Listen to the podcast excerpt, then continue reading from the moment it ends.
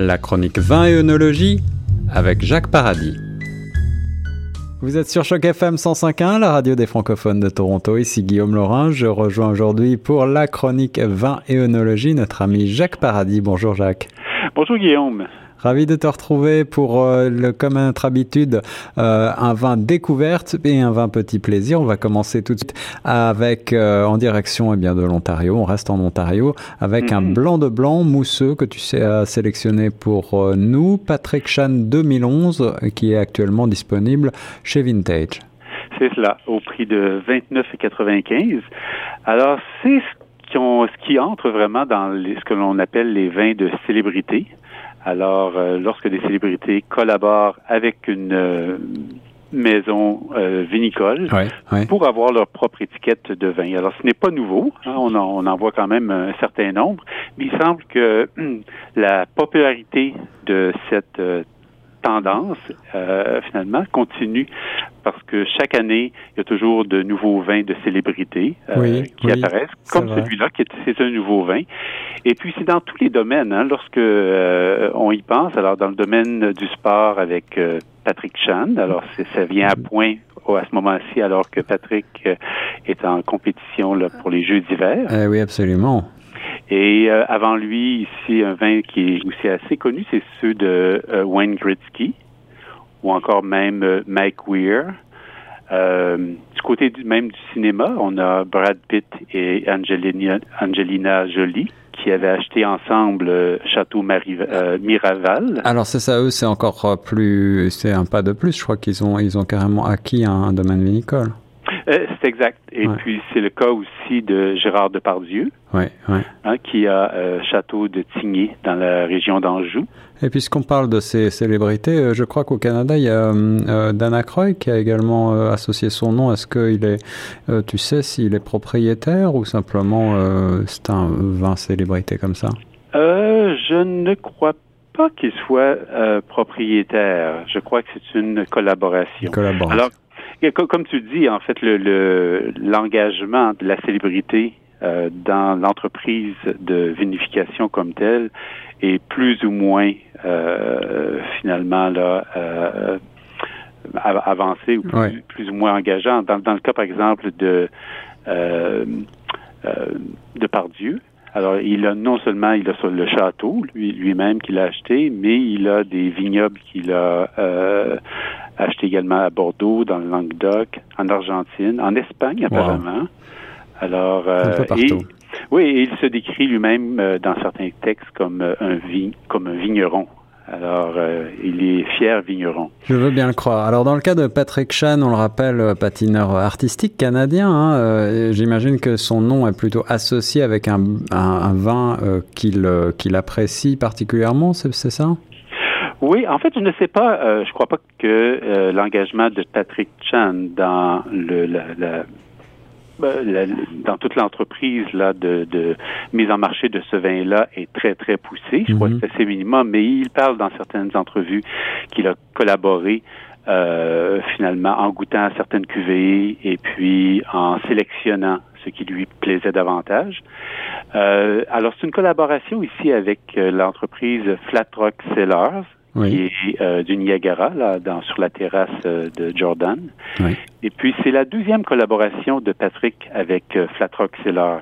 Alors, il y a quelques années, il y a peut-être deux ans, on avait vu euh, la mise en marché d'un vin de glace, ce qui était tout à fait approprié. Oui, oui, absolument. collaboration. Pour un, patinage, un patineur sur glace, oui. Oui. Et alors, ça, c'est une deuxième collaboration. Le vin a été mis en marché l'an dernier. Et puis à la on l'a reçu euh, pour la première fois il y a deux semaines, alors juste à temps justement pour euh, à l'occasion des, des Jeux d'hiver. Et puis, euh, alors c'est un vin qui, de l'extérieur, si on essaie de le décrire, déjà l'étiquette est très jolie. C'est une étiquette tout comme celle du vin de glace auparavant, qui est ornée d'un motif or sur fond blanc qui reproduit d'une certaine façon le tracé d'une lame de patin sur la glace. Ah. Alors c'est très très joli. Et puis le contenu de la bouteille est aussi euh, très élégant. Alors c'est un c'est un vin qui est euh, produit selon la méthode euh, traditionnelle, de seconde fermentation dans la bouteille. Oui. Euh, et puis, euh, c'est un vin qui est, qui est millésimé, alors 2011, alors qui a été euh, sans doute au moins cinq ans sur ses lits. Ah oui. Et le résultat, ça donne vraiment là un, un, vin aux belles saveurs de pain grillé, ce qui vient justement de ce long élevage sur les lits, et puis une bouche qui est très crémeuse. Hmm. Alors le millésime 2011 était une année assez fraîche. Euh, ce qui a contribué aussi à donner des raisins avec une, une euh, acidité euh, très forte, oui. ce qui est excellent pour justement les vins mousseux. Oui. Et mais dans ce cas-ci, mais c'est une acidité, acidité, qui est bien intégrée. Alors, ce n'est pas une acidité qui est trop, je dirais, pointue ou acerbe. Alors, le vin lui-même est extrêmement harmonieux, équilibré avec juste une petite touche de douceur qui était ajoutée par euh, le dosage au moment où on a fait le dégorgement pour enlever le dépôt de levure. Alors, il y a toujours un petit peu de vin qui est perdu. Et on remet un, peu euh, du, vin du même cépage. Et euh, souvent, on va ajouter également un petit peu de sucre. Alors, pour ajuster avec l'acidité du vin, pour en faire un vin qui, qui est harmonieux. Alors, ça, c'est très réussi. Et euh, alors, c'est un vin qui présente des, de belles notes d'agrumes, d'épices, et puis le, de, justement de, de grillé.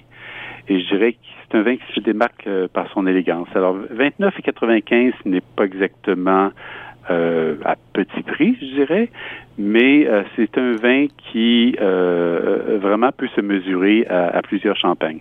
Alors voilà, un vin pour fêter peut-être le jour de la famille, ou alors si Patrick Chan se démarche, démarque particulièrement là aux, Jeux Olympiques d'hiver de Corée du Sud, eh bien ce sera l'occasion.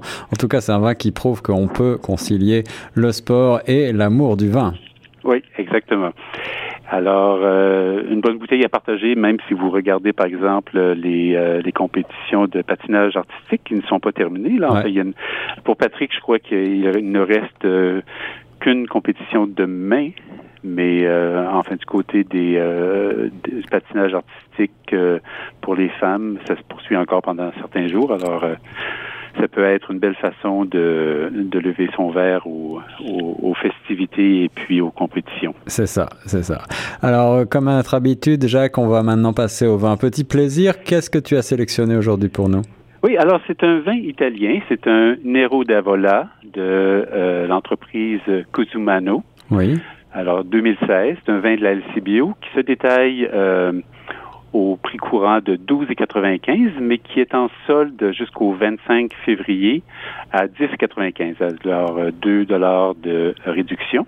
Alors, on rappelle que le principe du vin petit plaisir euh, sur Choc FM, c'est justement des vins de qualité à petit prix. Et ben, le vin rentre tout, tout, à fait dans cette catégorie, le Nero d'Avola. Alors, euh, euh, on est en Sicile, là On est en Sicile, c'est exact. Et puis, Nero d'Avola, c'est le nom euh, du cépage rouge, qui est le plus euh, planté sur l'île. Mhm. Alors, qui est connu aussi localement sous le nom de Calabrese. Ah oui, c'est ça. Mhm. Alors, ce qui, qui donne à penser que sans doute son origine serait euh, non pas sur l'île, mais dans la région justement de Calabre, alors plus au nord. Alors, c'est un vin, ça donne un vin euh, aux fruités intenses de petits fruits rouges mûrs. Alors, pensez gadelle, cerise, mm. rouge. Euh, euh, ce vin-ci est euh, assez corsé, avec euh, en, bouche, les saveurs de fruits ont aussi une petite amertume comme de canneberge. Ah oui. euh, ce qui, avec la nourriture, est, est agréable. C'est un vin qui donne aussi, euh, qui a une bonne présence tannique, alors ce qui donne de la texture, une espèce de mâche au mhm. vin, mhm. avec un petit peu un, caractère terreux aussi qu'on retrouve jusque dans la finale. Euh, alors c'est un vin qui, euh, selon moi, est meilleur à table que par lui-même. Oui, oui. Euh, alors, et comme la plupart des variétés de raisins italiens, alors ça donne des vins avec une très bonne acidité, euh, ce qui rend le vin polyvalent à table. Mm. Alors, euh, je crois que ça peut euh, accompagner euh, différents mets. Je, je l'ai pris moi-même il y a quelques jours pour essayer justement de, de, la cuvée de 2016 avec un, un, plat de chou-fleur et de pois chiches marocains en sauce tomate.